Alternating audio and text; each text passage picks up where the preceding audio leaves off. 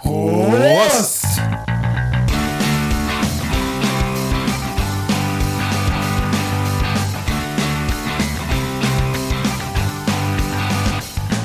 Zwei Flaschen Bier!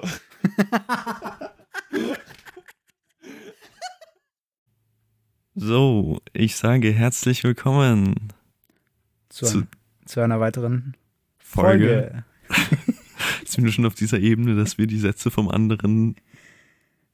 Naja, nicht komplementieren, aber nachsprechen zur selben Zeit. Das ist Zumindest. jetzt beenden sagen können. Ich wollte komplementieren sagen. Ja, aber ich wollte beenden sagen. Okay, wir sind noch nicht auf diesem Level. Dauert noch ein paar Folgen.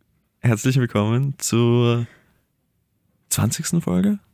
Sind wir schon mal dazu? Nee, oder? Ich glaube, es ist schon die 20. Folge. Nee. Ich glaube schon. Nee. Echt? Magst du nachschauen, oder? Ich, ich, ich schaue kurz nach, aber ich glaube, dass es tatsächlich schon die 20. Folge ist. Okay. Ähm, Ja, unser Podcast wächst und wächst, zumindest was die Anzahl der Folgen betrifft. Was die Anzahl der Hörer angeht, da Eher weniger. macht nichts. Wir sind gerade in Wien. Wir nehmen in Erik seinem Zimmer auf Ja. und ganz gechillt auf seiner Couch in seinem eiskalten Zimmer. Ja, Energiekosten treffen uns alle hart und ähm, Und mich am härtesten, weil ich bin es ja nicht gewohnt. genau. Ich, ich heize nicht in meinem Zimmer, weil ja, ich habe mich mittlerweile dran gewöhnt. Weil er mich Winter- foltern möchte. Und das auch. Das ist jetzt so ein, so ein extra Punkt, so ein extra Bonuspunkt, der noch dazu Ja, reinspielt. da freut er sich immer diebisch drüber. Ja. Ja, schön. Was hast du uns heute mitgebracht? Ähm, ich habe uns erstmal, also du hast uns zwei Biere mitgebracht. Ja, das ist ja Standard. Hab Biere, ich die ich noch nie gesehen habe. Also ich habe diese Flasche noch nie gesehen. Ja, ich auch nicht. Deswegen habe ich sie ja mitgebracht. Ja, sehr gut, sehr gut. Also falls jemand dieses Hatmar, ich weiß nicht mal, ob ich es richtig lese. Eben, deswegen. Hatmar vom Weitrabräu. So heißt dieses Bier. Ich bin sehr gespannt. Das ist ein Bio-Bier. Das ist ein Bio-Bier. Angeblich. Ja, wir können es jetzt schwer irgendwie überprüfen. Also bitte öffne mal dein, dein Bier. Wir haben nur einen Flaschenöffner. Ja. Ich werde in der Zwischenzeit jemanden grüßen, so wie jetzt jede Folge. Und zwar möchte ich all die alten Damen grüßen, die anscheinend mit der Technologie der Rolltreppe überfordert sind.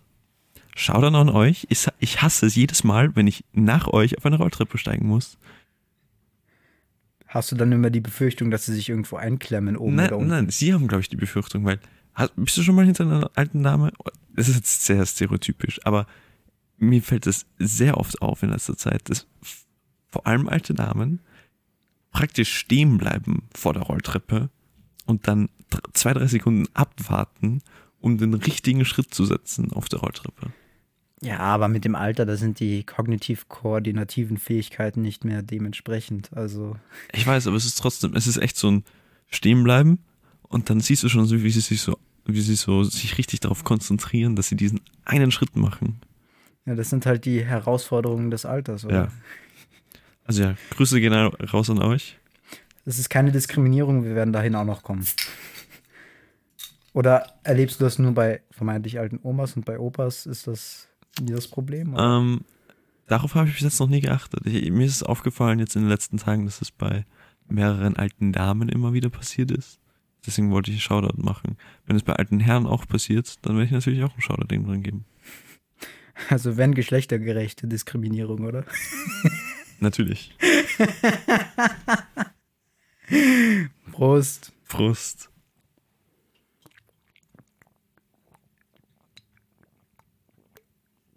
Schmeckt nicht schlecht. Ist Bier, oder? Es ist Bio. Auf einer Skala von 1 bis 10? Ich finde es schon ganz nice. Sieben. 7? Okay. Ja, ich auch. Also es ist halt Bier, ich weiß nicht.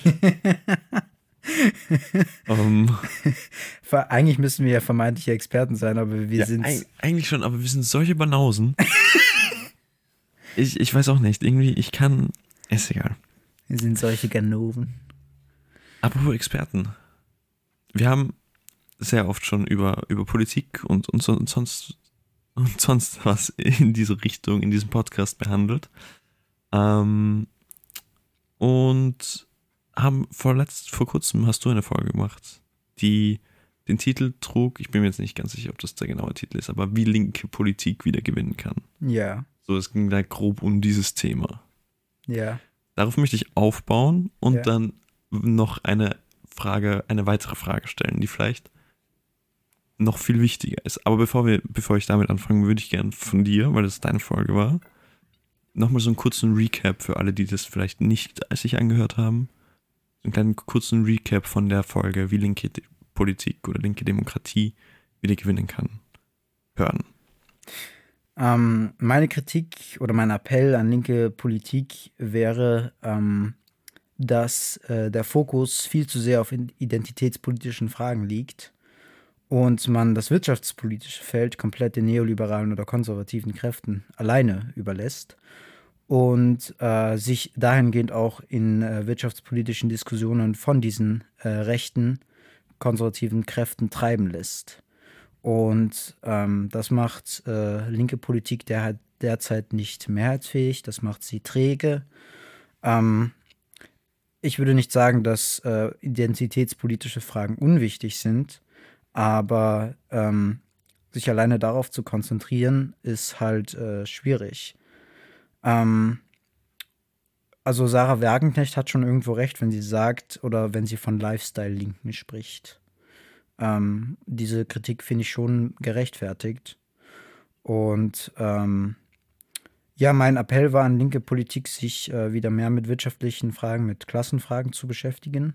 Und das aber in einer Art und Weise, also auf eine neue Art und Weise. Genau, also nicht auf den neoliberalen äh, derzeitigen Mainstream aufzubauen, sondern ähm, Dinge aufzufassen, wie die, wie die Modern Monetary Theory, genau.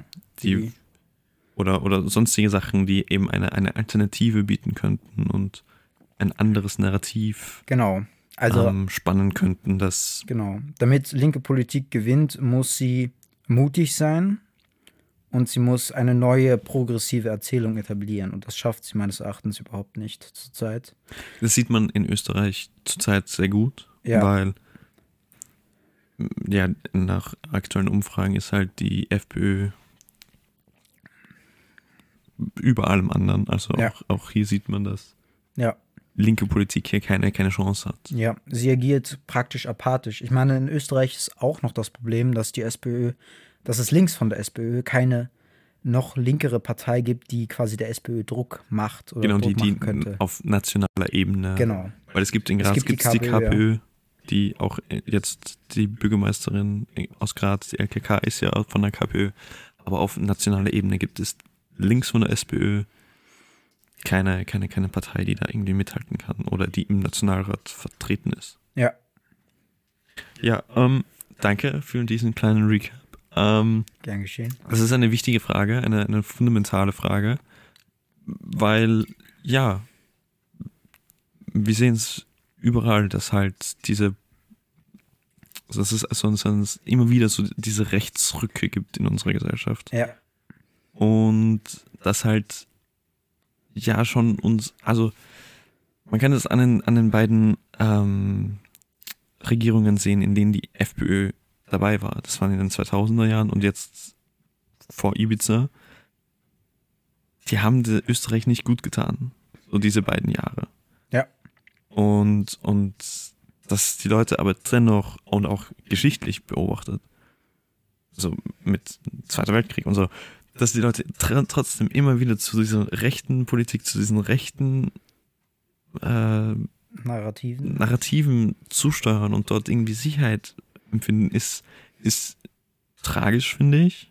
Und es, es gehört da etwas, etwas getan. Aber die Frage, die ich jetzt für diese Fo- Podcast-Folge eigentlich stellen möchte, ist, liegt nochmal eine Schicht darunter. Weil, klar, man kann jetzt diskutieren, okay, ist rechte Politik gut oder schlecht, ist linke Politik gut oder schlecht, wie sollte man das, wie kann da ein, wie können da Parteien, die diesem Spektrum angehören, ähm, wieder Zuwachs gewinnen. Die Frage, die ich mir stellen, stelle oder immer wieder ist, wie kann Demokratie an sich wieder gewinnen, sozusagen? Gute Frage. Denn das ist eine gute Frage und ich meine, wir sehen das in allen Medien immer wieder. Es gibt Fakten, es gibt Zahlen, dass Menschen einfach unzufrieden sind mit der Demokratie, mit der Politik, die in ihrem Land, vor allem jetzt auf Österreich bezogen, geführt wird und gemacht wird. Ähm, ich habe hier ein paar Statistiken und es wird jetzt viel mit Zahlen und sonst irgendwas sein. Ich werde es so simpel wie möglich halten. Ähm, nur ein, rund ein Viertel der Menschen in Österreich findet, dass die österreichische Regierung die Probleme des Landes im Griff haben. Ein Viertel. 75 Prozent, nein, warte, 73 Prozent, Entschuldigung, sagen, dass die, dass die, dass die Regierung versagt. Das Vertrauen in die Politik sinkt seit Jahren. Klar, es gibt immer wieder so Up und Downs, aber das starke Vertrauen in die Politik sinkt und ist nur 4% der Menschen in Österreich sagen, dass sie der Politik sehr vertrauen. Ganze 24% sagen, dass sie, dass sie der Politik nicht vertrauen. Das ist ein Viertel der Menschen, die nicht in das glauben, was sie halt betrifft. In die Gesetzesgebung, in, in alles, was, was wichtig ist für, für einen Staat. Ja. Ähm, und in einem Artikel vom Standard, den ich auch in den, in den Shownotes verlinken werde, ähm, ist, sind diese ganzen Zahlen und Fakten sehr gut zusammengefasst. Ähm, und die Überschrift lautet, dass die Zufriedenheit mit der Demokratie sinkt und sich immer mehr Menschen einen starken Führer wünschen. Mhm. Kommt einem bekannt vor. Kommt einem bekannt vor? Wir hatten da so unsere Erfahrungen. Wir hatten da so unsere Erfahrungen. Ist nicht so gut gegangen. Nee, nicht ganz so gut. Äh, wenn man sich jetzt aber die auch, aber auch die, das Vertrauen in die einzelnen Personen, in die einzelnen Politiker ist sehr gering. Ähm, hervorzuheben ist da vor allem Herbert Kickl, der Führer der FPÖ. Ja, ich habe jetzt absichtlich Führer gesagt. und, und Wolfgang Sobotka, der erste Nationalratspräsident, der auch den Untersuchungsausschuss zur äh, Ibiza-Affäre leitet, die da an den letzten beiden Stellen rangieren. Ähm, das ist, zeigt einfach auf, dass, dass Menschen nicht, nicht in die Politik und auch nicht sich nicht in die Politiker, äh, ja, sich da nicht sicher fühlen mit denen und, und kein, kein Vertrauen in diese haben. Ähm, ja, es sind einfach keine integren Persönlichkeiten und die Menschen nehmen das wahr, natürlich, ja. Aber was kann man dagegen machen? Was kann man dagegen machen? Das ist eine schwierige Frage, eine gute Frage. Versuch sie zu beantworten. Als hätte ich die Lösungen. Ich habe ein sehr gutes Buch gelesen, aber das ist schon einige Zeit her. Ich habe sogar mit hier, es liegt drüben am Tisch. Äh, die Kraft der Demokratie von Roger de Weck. Ähm, er selbst ist äh, Politökonom, Ökonom, aber hat sich eben mit genau dieser Frage beschäftigt, also wie man den reaktionären Kräften antworten kann. Und ich kann leider nicht mehr viel dazu sagen, weil es schon wirklich länger her ist oder lange her ist, dass ich das Buch gelesen habe. Aber ich habe es sehr enjoyed. Auf jeden Fall. Und finde im Nachhinein sehr interessant, dass er, also ich habe das gar, damals gar nicht so wahrgenommen, aber er geht natürlich auch auf ähm, ökonomische Fragen ein. Ähm, die Demokratie, ich meine, ich glaube, wir beide sind uns, uns darüber einig, dass die Demokratie nicht perfekt ist, aber dass sie vermutlich immer noch das beste System aller bisher ausprobierten ist. Ja, da gibt es ja auch dieses Zitat, ich weiß nicht von wem und ich weiß auch mm. nicht genau, wie es handelt, aber die eben genau das. Das ist von Winston Churchill. Von Churchill ist das? Ja, genau. Ähm, äh, dass die Demokratie, also. Die Demokratie ist nicht perfekt, aber es ist das Beste, was wir haben, so irgendwie Genau. In, in der, in der ist eine schlechte, ist eine schlechte ähm, Regierungsvariante, aber die anderen sind noch schlechter. Irgendwie so irgendwie, so genau. Was ja auch stimmt. Stimmt. Also klar, es, es wäre sehr lobenswert, wenn jeder Mensch ähm, mitbestimmen könnte auf gleicher Ebene, also halt mit dem gleichen Einfluss, was in seinem Land, in seinem Umfeld passiert. Mhm. Aber das ist halt mit nach neuesten Zahlen in Österreich 9,1 Millionen Menschen, die hier wohnen, mhm. ist es halt schwierig, dass da alle Menschen auf gleicher Ebene stehen und eben gleich viel Einfluss haben können. Natürlich, ja. Ähm, also wir leben halt in einer repräsentativen Demokratie und dann, ja, das ist dann so, dass man eben geschwinde daran Einfluss hat, weil man natürlich jemanden in Stellvertretung wählt, der die Entscheidungen trifft, der die Entscheidungen übernimmt. Ja, und die, und das immer mehr so sein oder immer mehr so ist, dass eben nicht mehr die ähm, Standpunkte, die Thematik im Vordergrund steht, sondern die Person. Ja, Populismus ist. Sebastian Kurz ist, glaube ich, vor allem deswegen gewählt worden von, von der Mehrheit, ähm, weil er eben ein neues Gesicht war, weil er eine neue, weil er jung war, weil er eben sozusagen eine neue ja, aber vor allem charismatisch. Politik, genau, und er war charismatisch und er hat, er hat so einen Aufbruch, irgendwie neue Zeiten symbolisiert, den er von der Thematik her nicht unbedingt nicht gerecht werden konnte. Genau. Wir wissen, wie es ausging. und es ist noch, noch schlimmer oder noch, noch drastischer, dieser persönliche Wahlkampf. In, in, in, zum Beispiel in Brasilien haben wir das jetzt gesehen, mit Lulu, Lula de Silva ja. und, und Bolsonaro. Ähm, aber auch in, in den Vereinigten Staaten sind die Präsidentschaftswahlkämpfe auch auf die Personen konzentriert und nicht ja. auf die Inhalte. Ähm, man sieht das quer durch alle Länder, alle demokratischen Länder, ja. Ähm, dass da eben immer weniger auf die Themen oder ja, auf die Themen oder die Schwerpunkte gesetzt wird, sondern mehr auf die Parteien oder dann eben sogar auf die Personen. Ja. Meines Erachtens äh, rührt das Misstrauen erst einmal daher, dass äh, viele Menschen wahrnehmen, dass es ihnen schlechter geht. Dass sie. Aber geht es den Menschen so viel schlechter?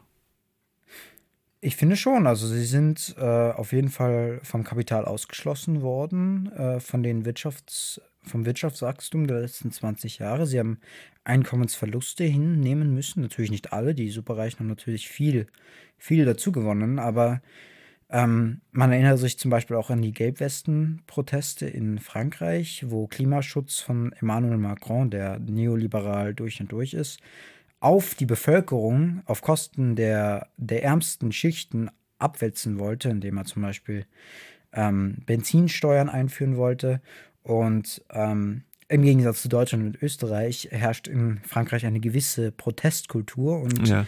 ähm, zumindest äußert sich, hat sich dort dann deutlich die Wut entladen darüber, wie unzufrieden die Leute sind, weil sie spüren, dass sie benachteiligt werden, Schritt Dennoch, für Schritt. Wenn man sich Daten über den Lebensstandard, über die Qualität des Lebens, über das Glücklichsein, über das Empfinden von Glück wenn man sich da Untersuchungen, Befragungen, Studien anschaut, gibt es keinen Abwärtstrend.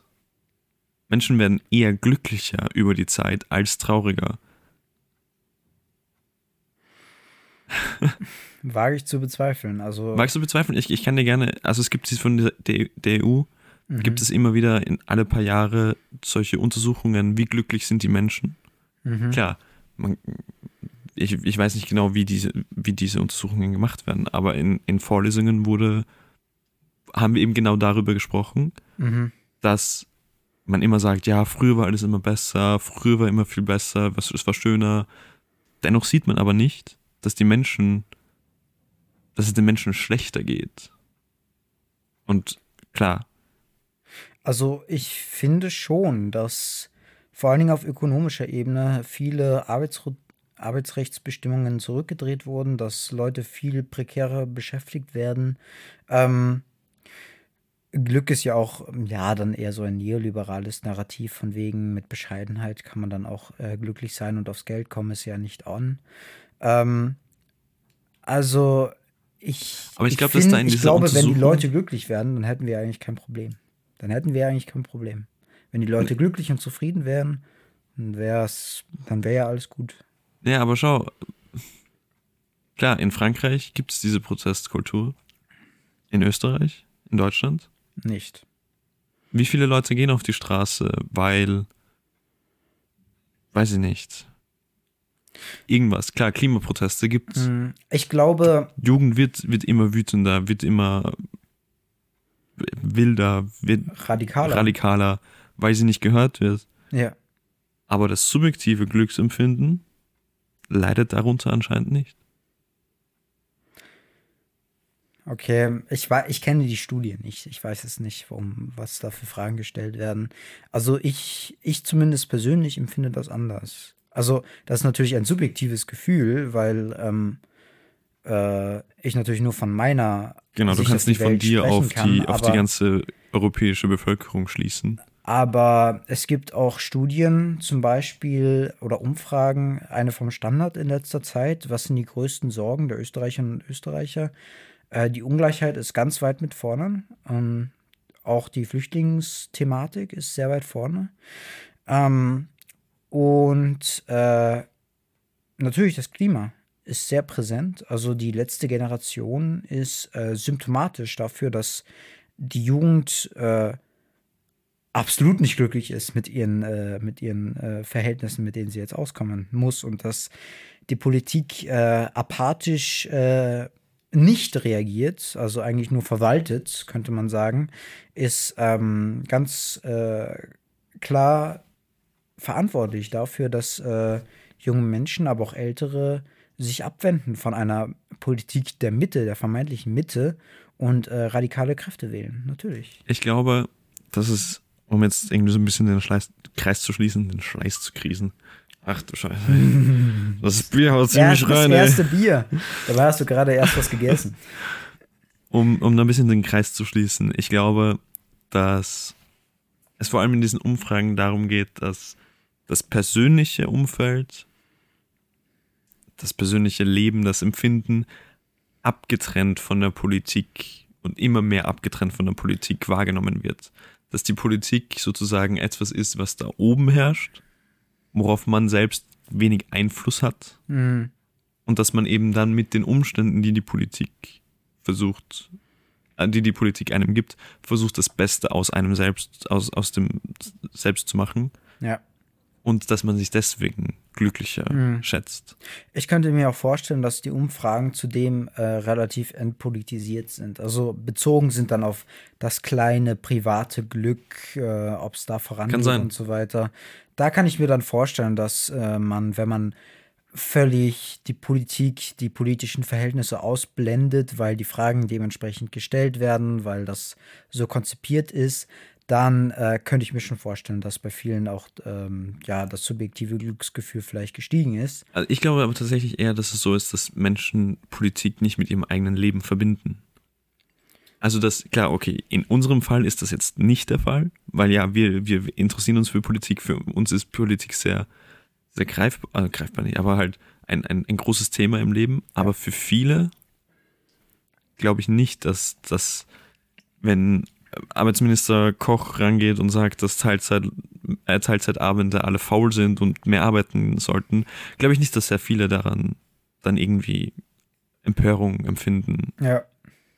Deswegen, also äh, ich, um eben jetzt wirklich endlich den Kreis Schli- zu schließen zu dem Thema, um, um zu verstehen, warum die Politik, die Demokratie kein Verständnis, kein Vertrauen in der Bevölkerung findet, muss man sich vielleicht ein paar, ein paar Gründe dafür anschauen.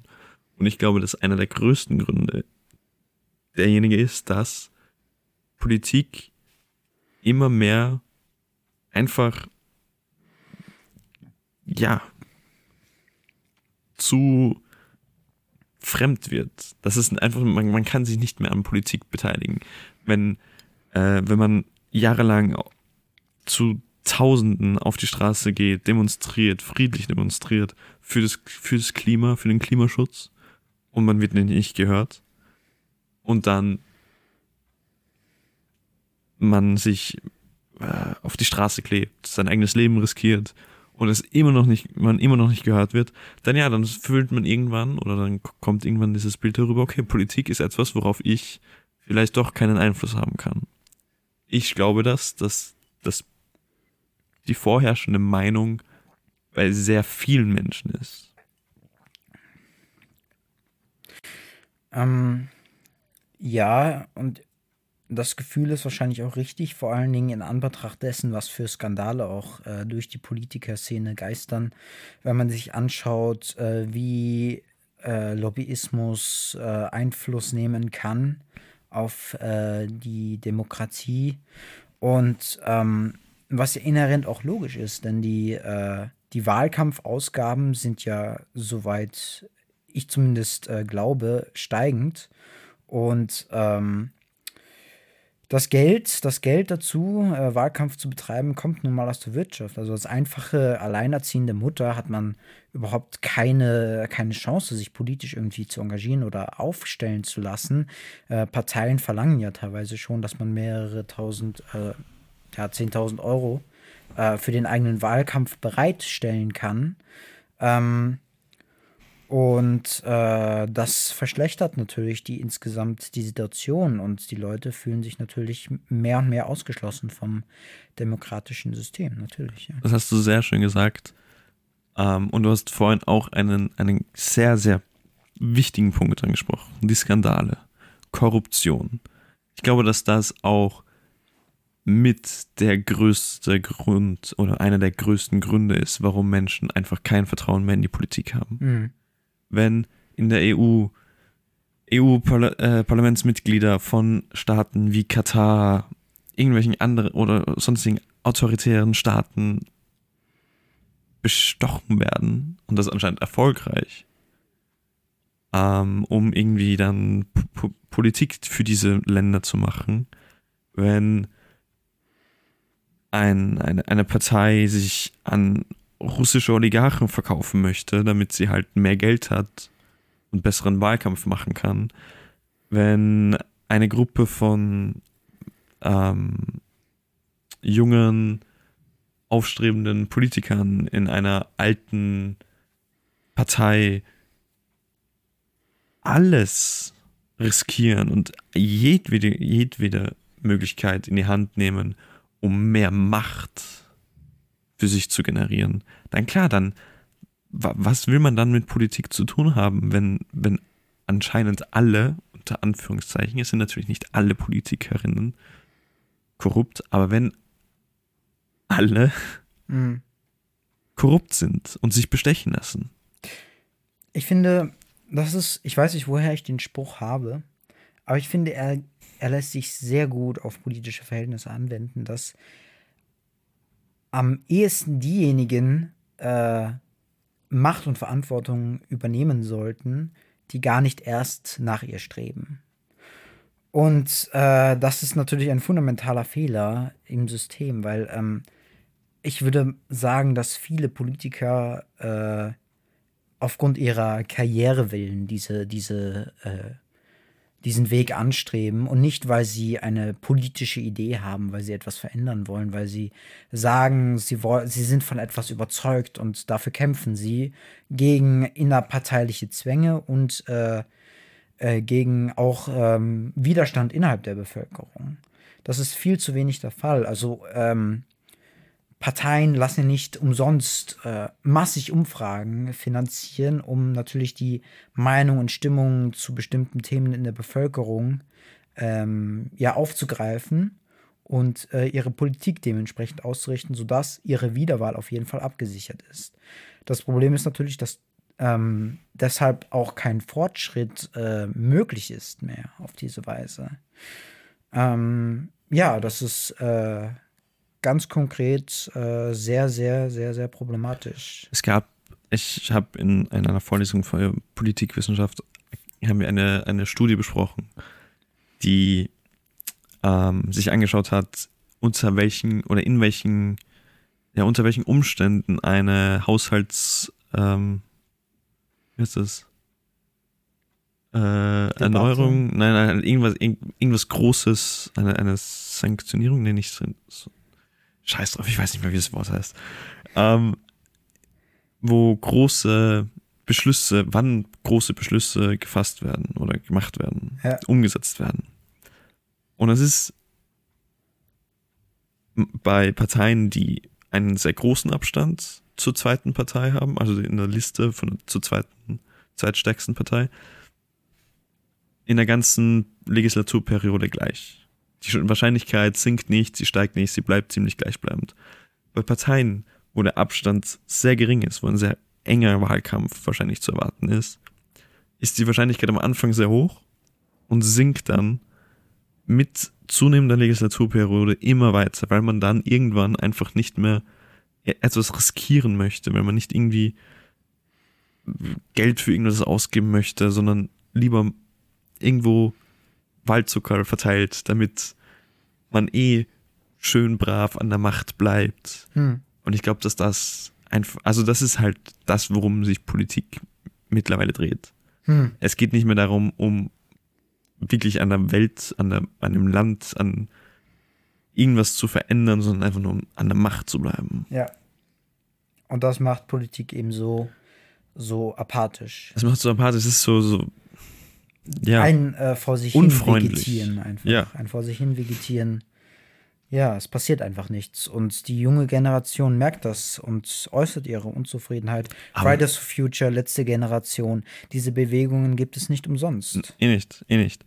Aber, und das ist eben, eben ein weiterer Punkt, den ich mir notiert habe, es ist halt immer wieder dieses Fehlverhalten, dass Politik nicht greifbar ist für die Menschen, dass Politik nicht ähm, sich darum dreht, Dinge zu verändern, dass Politik nicht auf die Bewegungen im eigenen Land reagiert, sondern eher versucht halt auf Kurs zu bleiben und ja. schön irgendwie halt die Mehrheit irgendwie zu behalten.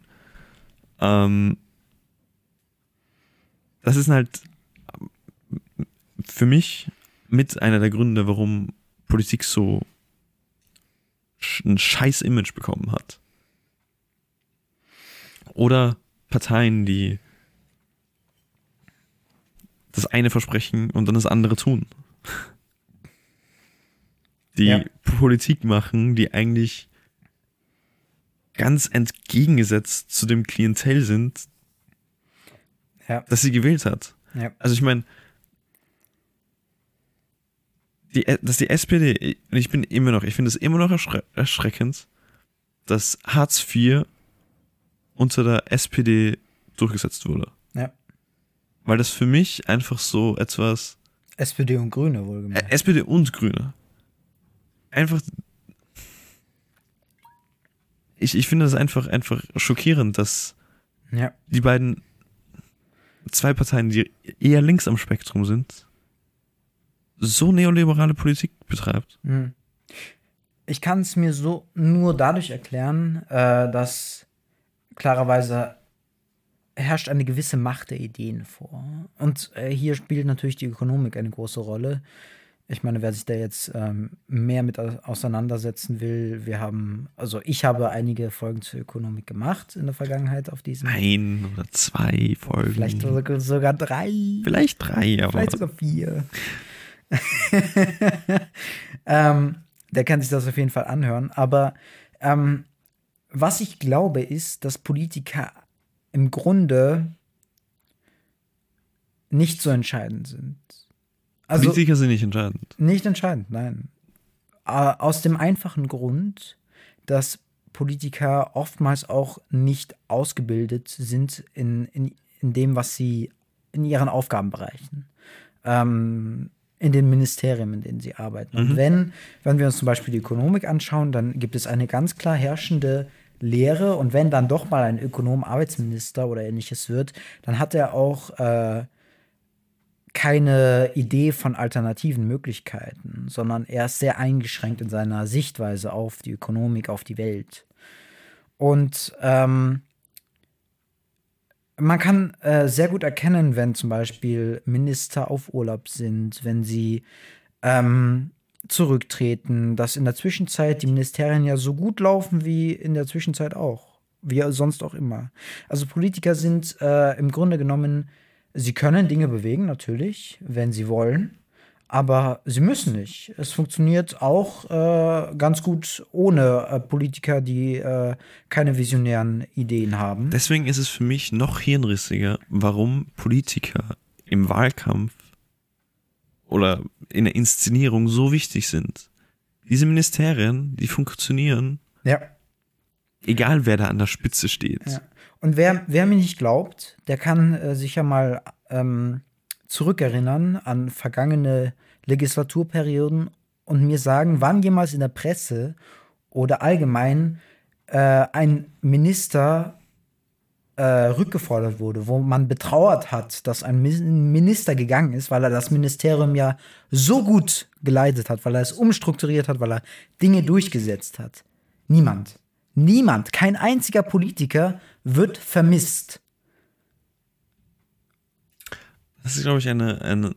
Ich glaube schon, dass es ein, zwei Politiker gibt, die, die man vermisst. Aber ich weiß nicht, ob die. Also, ich glaube, du kannst auf die Straße gehen und fragen, wer dann Wirtschaftsminister vor 20 Ne, Jahren waren. Und also äh, im- keiner, keiner wird dir sagen, wer das war. Ich, ich wollte nur sagen, ich glaube nicht, dass, dass das Politiker waren, die Minister waren. Ich glaube, dass ein Politiker wie Heinz Fischer schon vermisst wird als Bundespräsident. Aber dann wahrscheinlich eher wegen seines Charismas, oder? Das weiß ich nicht. Ich habe da, da Heinz Fischer war vor meiner Zeit. Also nicht, er war in meiner Zeit, aber da habe ich mich noch nicht mit Politik. Ich will nur den Punkt machen, dass Nein, nee, ich- ich bin auch- ich bin Politiker in seiner Expertise, in ihrer Expertise vielleicht auch entscheidend sind, aber auch entscheidend sind vor allen Dingen die Beamten, die in den Ministerien arbeiten. Und die Frage auch, ob die Minister in, ihre, in ihr Ministerium gehen und einfach äh, die Dinge so weiterführen wie bisher oder ob sie sich grundlegende Gedanken machen und sich vielleicht auch Experten ins Haus holen, die vielleicht nicht die herkömmliche Meinung vertreten, sondern andere Vorschläge, Ideen, ähm, frische Anliegen mitbringen und äh, sich dahingehend beschäftigen. Darauf kommt es an. Darauf kommt es an. Du hast recht. Ähm, du hast vorhin auch schon angesprochen, angesprochen diese Parteien der Mitte, der Mitte, dass man versucht immer so, oder das ist sehr lange diese, aber das, das sage ich euch jetzt, Das aber du hast, du hast die Parteien der Mitte angesprochen oder das eben, Er geht ja so auf die Hufeisentheorie zurück. ja genau, also es ist so, also eine, eine, ein, ein Theorem, das es dazu gibt oder das so benannt wird, ist das Med Medianwähler-Theorem. Das sagt dann eben, dass halt Parteien versuchen, so vieles wie möglich halt einzufangen.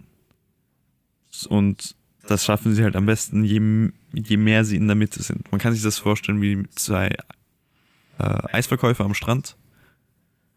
Wenn man sich so einen Strand vorstellt, von einem Punkt A zu einem Punkt B, dann macht es wenig Sinn, wenn ein Eisverkäufer auf Punkt A ist und ein, Einkauf, ein, ein Eisverkäufer auf Punkt B, weil die in der Mitte wissen dann nicht genau, okay, wo, wo, wo soll ich hin? Weil die in der Mitte sind halt die meisten Menschen. Wenn sich die jetzt aber beide weiter in die Mitte bewegen, dann kriegen die immer mehr Menschen, weil halt, ja, dort ist diese, ist die Ansammlung der Menschen halt größer. Und deswegen treffen die sich halt alle in der Mitte, sodass eigentlich, und das hat man halt vor allem in Deutschland in den späten 2000er Jahren gesehen, es nur noch Parteien gab, die alle gesagt haben, ja, ja, wir sind die Mitte, wir sind die Mitte, wir sind die Mitte. Wir stehen für die Mitte. Kanzler der Mitte, Partei der Mitte. Ja. Wählt uns, wir sind die Mitte. War überall.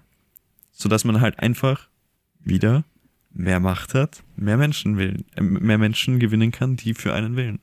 Ja. Ja. Und das dann halt mit Ideologien, Ideen.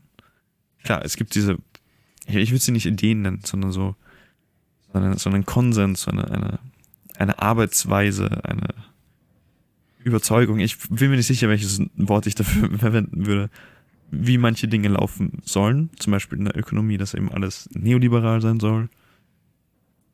Solche Überzeugungen. Aber es gibt halt dann noch viel mehr I Ideen, Ideologien. Wie steht man zur Einwanderungspolitik? Wie steht man zu Klimapolitik? Wie steht man zu, äh, keine Ahnung, Rentenpolitik? Keine Ahnung. Und viele verschiedene Themen. Und das alles schmeißt man aus dem Fenster. Nur damit man selber halt ein paar mehr Wähler hat als sonst. Und Ja. sich versucht, so gut wie möglich darzustellen. Überlegen wir weiter. Was, was könnte noch ein, ein Grund für den Unmut, den die Politik in der Bevölkerung ähm, hervor, hervorruft, was könnte da ein weiterer Grund sein? Ich hab's, aber ich würde es gern von dir hören. Das ist jetzt irgendwie so ein Ratespiel. ähm, ich bin ja mit meinen Ideen so ziemlich am Ende, würde ich sagen. Also ich würde ganz klar sagen, äh, dass Lobbyismus und äh, ja, die konkrete, die konkrete Unzufriedenheit ähm, aufgrund äh, des eigenen Zurücksteckens, äh, des eigenen Gürtel enger schnallen müssens, ähm, die konkreten Gründe sind, warum die Demokratie in die Krise geraten ist. Ich hätte noch zwei ich, Gründe. Ich würde nur ergänzend hinzufügen, man kann ja zum Beispiel weiter nach Osten gehen und so umso wirtschaftlich prekärer wird ja eigentlich die Lage, je weiter man nach Osten geht. Und umso unzufriedener sind die Menschen dort, umso geringer ist die Wahlbeteiligung. Also den Zusammenhang äh, kann man sehr gut erkennen, warum Wirtschaftspolitik ein wichtiges und äh, ganz entscheidendes Instrument ist für die Demokratie und ihre Standhaftigkeit. Finde ich auch, unterschreibe ich voll und ganz. Ich hätte noch zwei Dinge, wobei wir eines davon schon ein bisschen angeschnitten haben. Ähm, unsere Demokratie ist eine repräsentative Demokratie. Ja. Das heißt, wir wählen Vertreter in, in den Nationalrat, in die, ähm, wie, heißt das, Bundesvertretung? Nein, ich habe keine Ahnung. Ich studiere es, aber ich habe keine Ahnung. ähm, Bundesversammlung. Was heißt Bundesversammlung? Ist egal. Wir wählen da Vertreter hinein. Ja. Die nicht unbedingt so sind und so ausschauen wie wir. Vor allem, was jetzt so ihre, ihren Beruf angeht.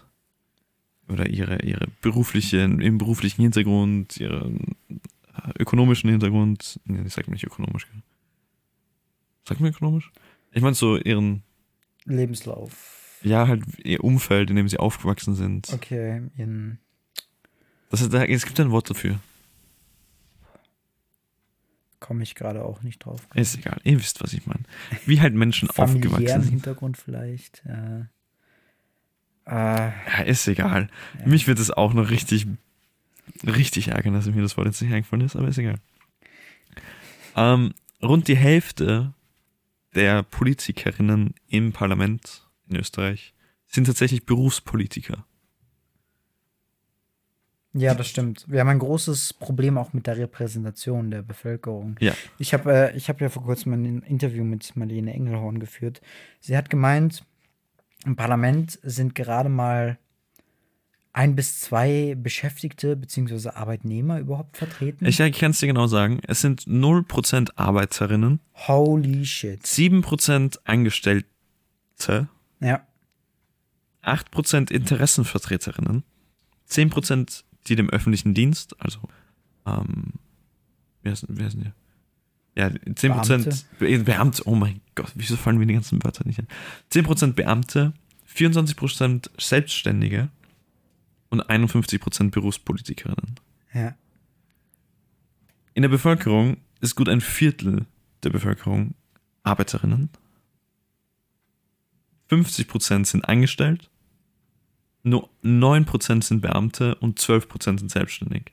Da sieht man, dass hier eine große Diskrepanz herrscht. Ja. Ähm, klar, natürlich ist es dann halt. Äh, es gab auch, es gab bis vor kurzem diesen Podcast von Armin Wolf und ähm, Boah, wie heißt er? Verdammt, ich habe ich hab den Namen Filzmeier, oder? Filzmeier, ich wollte Fassmann sagen, aber das war der, äh, der, der Bildungsminister. Von Filzmeier und, und, und Wolf. Peter ist, oder? Peter Filzmeier. Peter Filzmeier und Armin Wolf, genau. Der Peter und der Wolf, so hieß der Podcast. Genau, ja. Und da haben sie das eben angesprochen und der Filzmeier hat es ein bisschen differenziert, weil klar, für die Ausarbeitung von Gesetzen braucht es Leute, die sich damit auskennen, wie die Sachen formuliert werden. Aber das lasse ich nicht gelten, weil dann, dann frage ich mich ja, warum wenn es um wichtige Gesetzestexte geht, die Politik ständig externe Beraterfirmen wie von KPMG Juristen einkauft, um diese Texte auszuarbeiten. Nein, ich meine, ich, ich mein, er hat gemeint, so, es, es macht, prinzipiell macht es Sinn, dass dort Menschen drin sitzen, die sich mit dieser Materie halt gut auskennen und deswegen das Parlament nicht ein 1 zu 1 Bild der Bevölkerung widerspiegelt. Ja. Klar, wenn, wenn dann so Berater, Arbeit, äh, Beraterfirmen angestellt werden, stellt man sich dann die Frage, warum sitzen die Leute überhaupt im, in Ja, warum sind Parlament? 70 Prozent der FDP Juristen? Das ist halt, man sagt dann ja immer, ja, die müssen ja Gesetzestexte ausarbeiten, aber dann trotzdem müssen dann KPMG und so weiter ins, in, ins Feld geholt werden, damit man dann äh, gewisse Schwierigkeiten aus dem Weg räumt. Das ist halt für mich nicht schlüssig, diese Argumentation. Also eben, es, es gibt hier halt ein paar Stimmen aus dem, au- auch, ich glaube, der ehemalige Bundespräsident Heinz Fischer hat gemeint, dass er das jetzt nicht so schlimm sieht, dass die Bevölkerung nicht eins zu eins im Parlament wiedergespiegelt wird, was Berufsfelder ähm, angeht. Aber klar, es ist natürlich ein Grund, warum man sich mit dem vielleicht nicht ganz so identifizieren kann. Also ich fände es wichtiger, dass das Parlament repräsentativ, wirklich repräsentativ aufgestellt ist. Und wenn dann die Gesetzestexte ausgearbeitet werden müssten und die Kompetenz fehlt, dann kann man von mir aus gerne externe Beraterfirmen anstellen. Das ist dann kein Problem. Aber wichtiger wäre, dass das Parlament repräsentativ aufgestellt ist, damit äh, über die wichtigen Themen, die äh, ja allgemein uns immer betreffen, ich meine, die feministische Bewegung hat gesagt, das Private, auch das Private ist politisch, dann äh, dass Und das dort Politische ist privat. Auch das ist ein, ein, ein- wichtiger Satz. genau der leider eben das, was wir vorhin gesagt haben, dass eben das Politische jetzt immer mehr entprivatisiert wird. Das ist, ich habe ein falsches Wort. Das war ein Malerpropismus, das ist vom Feinsten. Aber dass eben das Politische in, im Privaten nicht mehr so den hohen Stellenrang hat. Deswegen finde ich beide, beide Aspekte von diesem Zitat wichtig, dass eben das Private politisch ist, Mhm. aber auch das Politische privat. Bitte verfört in deiner Ding. Ähm, aber dann werden ja die Entscheidungen äh, im Parlament gefällt und dann wäre es wichtig, dass das Parlament dementsprechend aufgestellt ist. Denn klar ist ja zurzeit, dass das Parlament überhaupt nicht die Bevölkerung und ihre anteiligen ähm, ja, oder ihre Anteile repräsentiert. Äh, Frauen, Männer, Berufsfeld, also äh, vorgesetzte Unternehmer gegenüber Angestellten, Beschäftigten, dass dieses Verhältnis überhaupt nicht stimmt. Und äh, dementsprechend haben wir ja auch, wie Marlene Engelhorn sagte in dem Interview, die Politik, die wir jetzt haben. Ein großer Punkt, der halt, aber bei der Repräsentation, die du jetzt nicht angeführt hast, ist, dass im Parlament halt vor allem Österreicherinnen sitzen Das stimmt, ja, das ist das nächste, ja. und so gut wie kaum irgendwie Menschen mit Migrationshintergrund. Dies könnte aber, und das ist jetzt der letzte Punkt, den, den ich anführen werde, den würde ich vielleicht ein bisschen ausführen, weil ich finde, dass es ein wichtiger Punkt ist. Dies könnte darauf zurückzuführen sein, dass in Österreich auf nationaler Ebene, wie auch, glaube ich, auf Landes-, also auf Bundeslandsebene, man nur mit der Staatsbürgerschaft wählen kann. Du darfst einen Bürgermeister wählen, wenn du nicht Österreicher bist. Yay. Aber sonst darfst du nicht mitbestimmen, wie was in deinem Land vorgeht. Ich darf meinen Bürgermeister in Feldkirchen bei Graz wählen. Ich bin happy. Du darfst nämlich nicht mal in Deutschland wählen. Nee, das ist. Soweit ich informiert bin, ich habe es nie selbst nachgeschaut, wäre vielleicht mal an der Zeit, aber mein Vater hat mich darüber informiert, dass äh, man nur wählen kann, wenn man ab dem 14. Lebensjahr in Deutschland für drei Monate einen Hauptwohnsitz gehabt hat. Und da ich mit sieben, nein, nein, mit fünf Jahren hergezogen bin, ähm, Geht sich das nicht ganz aus. nee, geht sie nicht ganz aus. Nee. Eben, ähm, für Österreich war bei den Nationalratswahlen 1999 8,75 Prozent der Menschen nicht wahlberechtigt, die in Österreich gelebt haben. 2019 sind es schon ganze 15,5 Prozent gewesen, die in Österreich gelebt haben, aber nicht mitbestimmen durften, wie oder wohin dieses Land sich bewegen. Ähm, in Wien Klar, Wien ist anders. War diese Zahl 1999 schon auf 14 Prozent und hat sich jetzt auf fast 30 Prozent 2019 gesteigert. 30 Prozent, Ja, die nicht in Wien 30 Prozent der zwei Millionen Einwohner in Wien dürfen nicht mitbestimmen, was so abgeht. Hm. Es gibt diesen sehr schönen Satz äh, in Deutschland, ähm, wo man auch sowas, solche Unterschiede betonen möchte. Im, die Hauptstadt, also Berlin ist nicht Deutschland. Das muss man in Berlin unbedingt verstehen und dasselbe gilt auch für Österreich. Ja, es Wien gibt ja. ist Wien, nicht Österreich. Wien ist anders. Genau. Das ist dieser Spruch für die Corona-Maßnahmen. Es gibt nirgendwo in Österreich noch Maskenpflichten außerhalb vom Krankenhaus. Nur in Wien. Wien ist anders. Es gilt für den öffentlichen Nahverkehr Wien ist anders. und Viel besser. als überall sonst in Österreich. ja. Ähm, es gilt für die, für die, für den, äh, was das Sozi also was der, das ist der Staat jetzt, aber das, äh, Um die Zuschüsse vielleicht. ja genau, die sozialen Leistungen, Ja. die, die man in Wien haben kann mit Wiener Wohnen, wo es unglaublich viele Gemeindebauten gibt, die man, wenn man zwei Jahre lang, glaube ich, in Wien wohnt, äh, beantragen kann und dann eben sehr günstig hier in Wien wohnen kann. Deswegen ist auch der Mietpreis in Wien relativ gering zu anderen Großstädten. Ja, Großstädten. Wenn man Wien mit Berlin vergleicht, hör mir auf. Es gibt, es gibt, vielleicht verlinke ich das, wenn ich, wenn ich sie finde, ver- verlinke ich das. Es gibt eine, eine Folge von Inside Austria. Das ist ein Podcast von, vom Spiegel und vom Standard, die eben über Österreich und mm, ja, ein paar Thematiken in Österreich da immer wieder Podcast-Folgen veröffentlichen. Und da war eben das Wohnen und da haben, eben, haben sie eben Wien mit Berlin verglichen. Ich bin, von, ich bin von allen Wolken gefallen, als ich gehört habe, wie viel, wie viel man in Berlin für eine Wohnung zahlen muss. Und krass.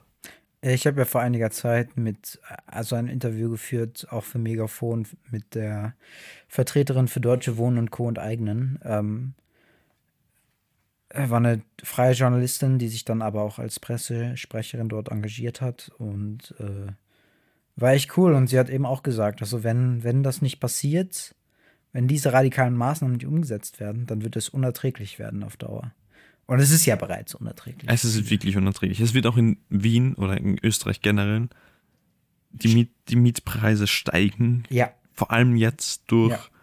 Inflation. Ähm, es ist zu erwarten, dass mit Anfang April, Mai die Altbauwohnungen in Wien, die äh, einen, alle einen gedeckelten Mietpreis haben, das heißt, die sind, die sind vom, vom, von der Stadt ein bisschen niedriger, Ja. dass die um 8% ansteigen werden. ja. Und natürlich gibt es jetzt starke Forderungen, dass das nicht passieren soll, dass eben die Mietpreise dort gedeckelt werden bis Ja. 2025. Das macht doch überhaupt keinen Sinn. Äh, Indexmieten, dass es sowas gibt, gehört eigentlich sofort verboten. Das darf nicht sein. Ähm, aus dem einfachen Grund, dass mittlerweile, also man lacht ja mittlerweile darüber, wenn man sagt, man soll nur ein Drittel seines Gehalts für Wohnen ausgeben, ist für die meisten praktisch unmöglich. Ähm, also meistens geht dann schon die Hälfte des, des Einkommens für das Wohnen drauf. Und äh, vor allen Dingen spielt auch eine Rolle der Finanzialisierung. Also mittlerweile ist private Altersvorsorge, ist ähm, äh, Spekulation an den Börsen äh, mit ein Grund dafür, dass äh, der Immobiliensektor boomt, aber dass natürlich äh, vor allen Dingen dann die Mieter ausgenommen werden. Also ähm, wenn Pensionsfonds äh, beispielsweise dann auch eben in Immobilienfonds oder Immobilienaktien äh, das Geld äh, anlegen für Mehrwert, dann ist ja klar, woher das kommt, nämlich äh, von den Mietern, die dann überhut, überhöhte äh, Mieten zahlen dürfen. Also bei mir, ich habe es gerade ausgerechnet, geht sich das ganz knapp aus. Mit, äh, dass meine Wohn, also dass meine Miete ein Drittel von dem ähm, kostet, was ich so im Monat einnehme.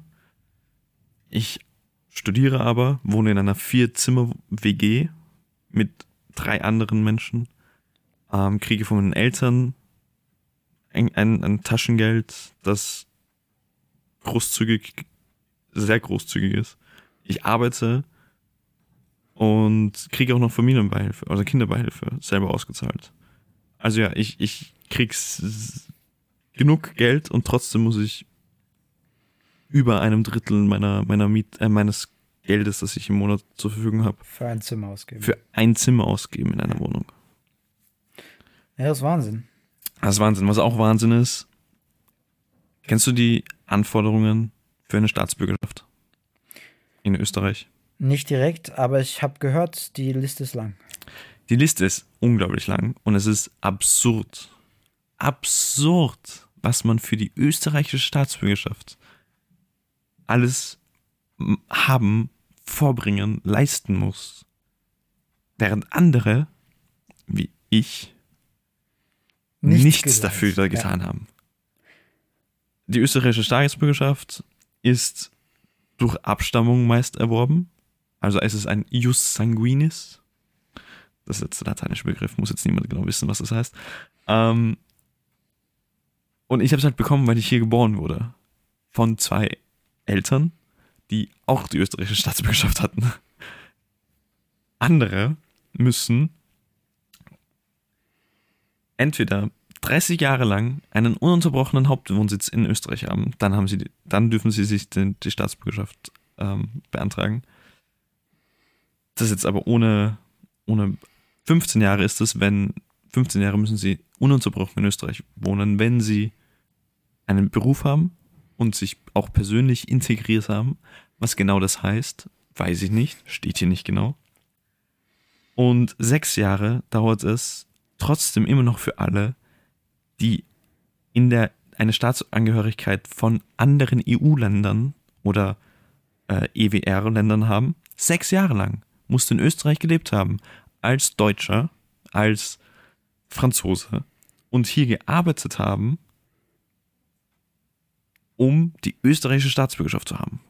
Das heißt, ich könnte sie nicht mal bekommen, weil ich ja nicht gearbeitet habe. Ja, ich weiß nicht genau, wie das ist, wenn. Ah, nein, nein, gearbeitet nicht. Es ist ein Oder, Entschuldigung. Oder, es steht Oder und nicht und. Entschuldigung, Entschuldigung.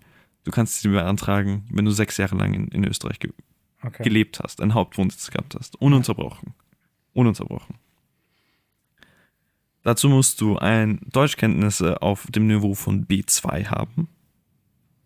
Das geht sich aus bei mir. Knapp. persönlich integriert sein.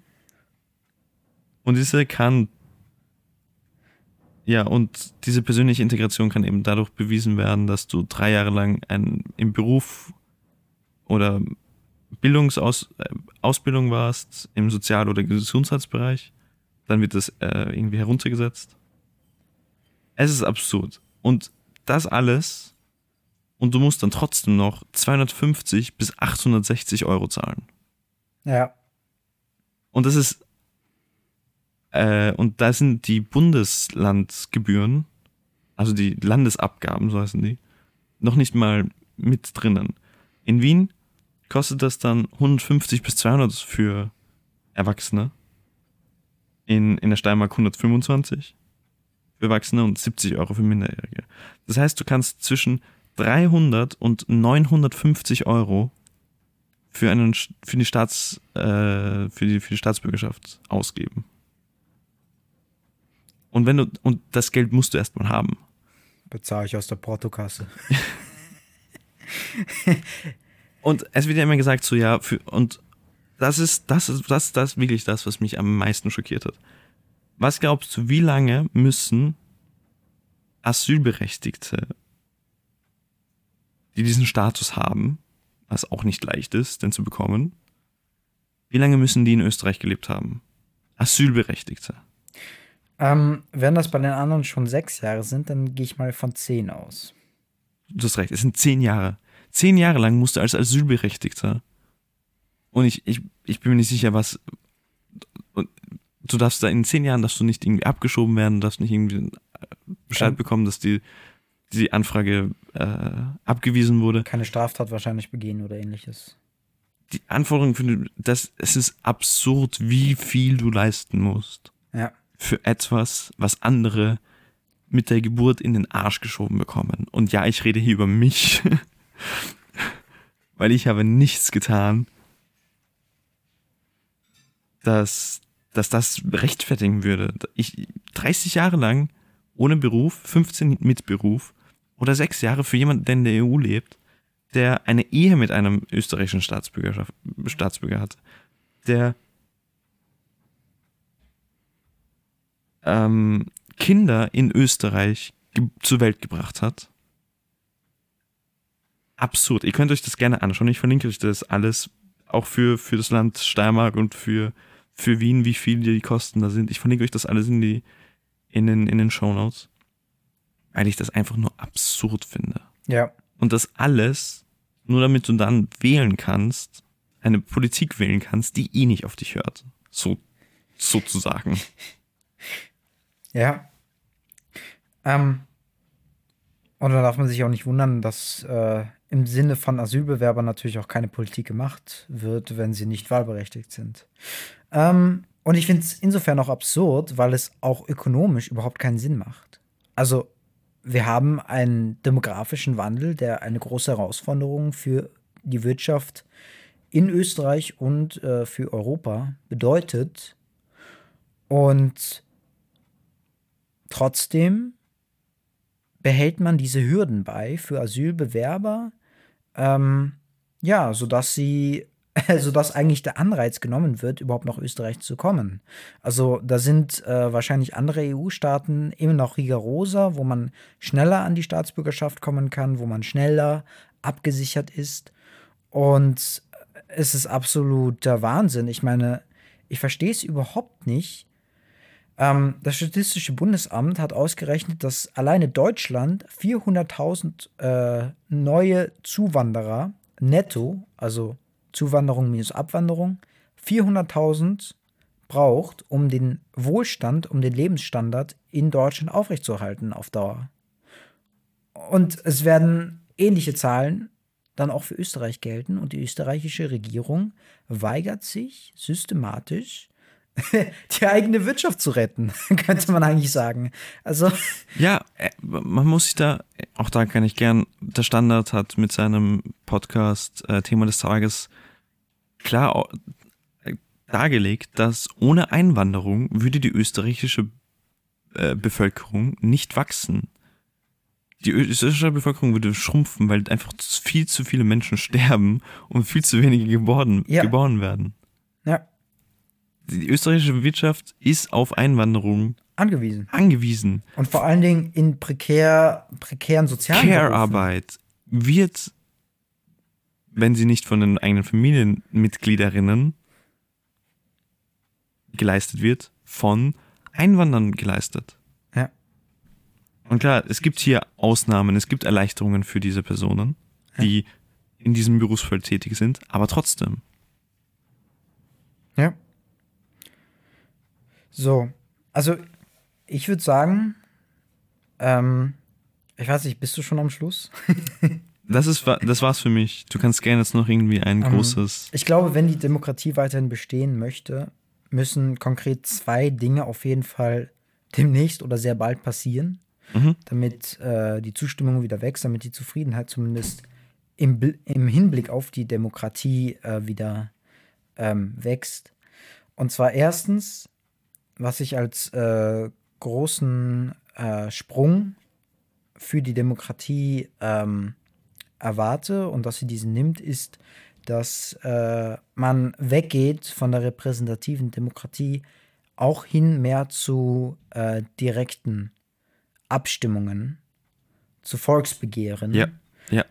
sodass auch normale Bürger in den demokratischen Prozess wieder ein gegliedert werden, sodass eine Diskussionskultur entsteht zwangsläufig, sodass man sich mit politischen Themen auch auseinandersetzen muss. Siehe Beispiel Schweiz. Zum Beispiel in der Schweiz, genau. Und weiteres, was auch unbedingt notwendig sein wird, ist ein äh, sehr scharfes Lobbyregister. Man muss gegen Lobbyismus vorgehen. Und das äh, wird auf zwei, zweierlei Arten notwendig sein. Und zwar einerseits wird man natürlich ähm, streng kontrollieren müssen, mit wem Politiker sprechen, über was gesprochen wird und wer wie an Gesetzestexten mitgewirkt hat. Das muss kommen, es muss mehr Transparenz her. Und was auch passieren wird, werden muss, ist, dass Vermögen besteuert werden. Mhm.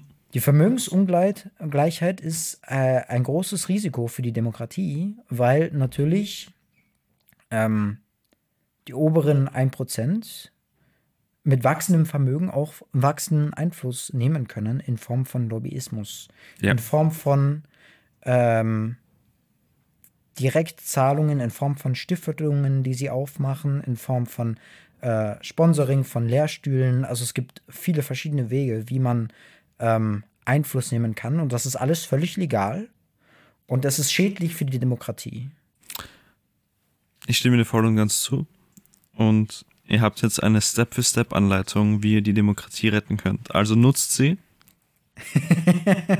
Nein. Ähm, ich hoffe, euch hat diese Podcast-Folge gefallen. Ähm, ich bin überrascht, dass es so lange gega- gegangen ist, dass wir wieder eine Stunde aufgenommen haben. Irgendwie schaffen wir es nicht, uns kurz zu fassen, aber naja. Bei solchen wichtigen Themen ist das, glaube ich, auch verständlich. Ähm, ist es auch gut, dass wir das ausdiskutieren. Und ich hoffe, dass ihr das auch macht. Mit euren Verwandten, mit euren Freunden, mit Bekannten, mit Menschen, die nicht eure Meinung sind. Weil die Demokratie, wie gesagt, es sie ist nicht perfekt, aber es ist das Beste, was wir haben. Genau. Und sie garantiert euch die Freiheiten, die für euch selbstverständlich erscheinen, wie Genau. das Wahlrecht, ähm, freiheitliche äh, Bestimmungen wie auf äh, Versammlungsfreiheit, Meinungsfreiheit, freie sexuelle Orientierungen. Äh, das ist nur mit der Demokratie möglich geworden und möglich. Und deswegen muss man diese schützen, muss man diese wehren. Und Und wenn, wenn euch das wichtig ist, dann kann man auch auf jeden Fall empfehlen, sich dementsprechend auch zu engagieren. Also das muss keine Partei sein, das kann eine Gewerkschaft sein, das kann ein Podcast sein. das kann ein Podcast sein, genau. Ich habe gedacht, dass du vorhin sagst, und wenn euch das wichtig ist, dann liked doch diesen, diesen, diese Folge und folgt diesem Podcast. Ja, das Ich müsst ihr das natürlich du auch so- machen. Das müsst ihr auch machen. Ähm, das war das Ende. Ich hoffe, wie gesagt, es hat euch gefallen. Lasst gerne einen Kommentar da. Schreibt uns per Instagram, per, per WhatsApp, per E-Mail oder auch per WhatsApp. Ihr kennt uns eh alle. wen wen, wen mache ich da was vor? Ähm, ja, hast du noch etwas zu sagen? Nein, ich bin raus, Dankeschön. Passt, ich bin auch raus. Tschüss. Bis in zwei Wochen. Ciao.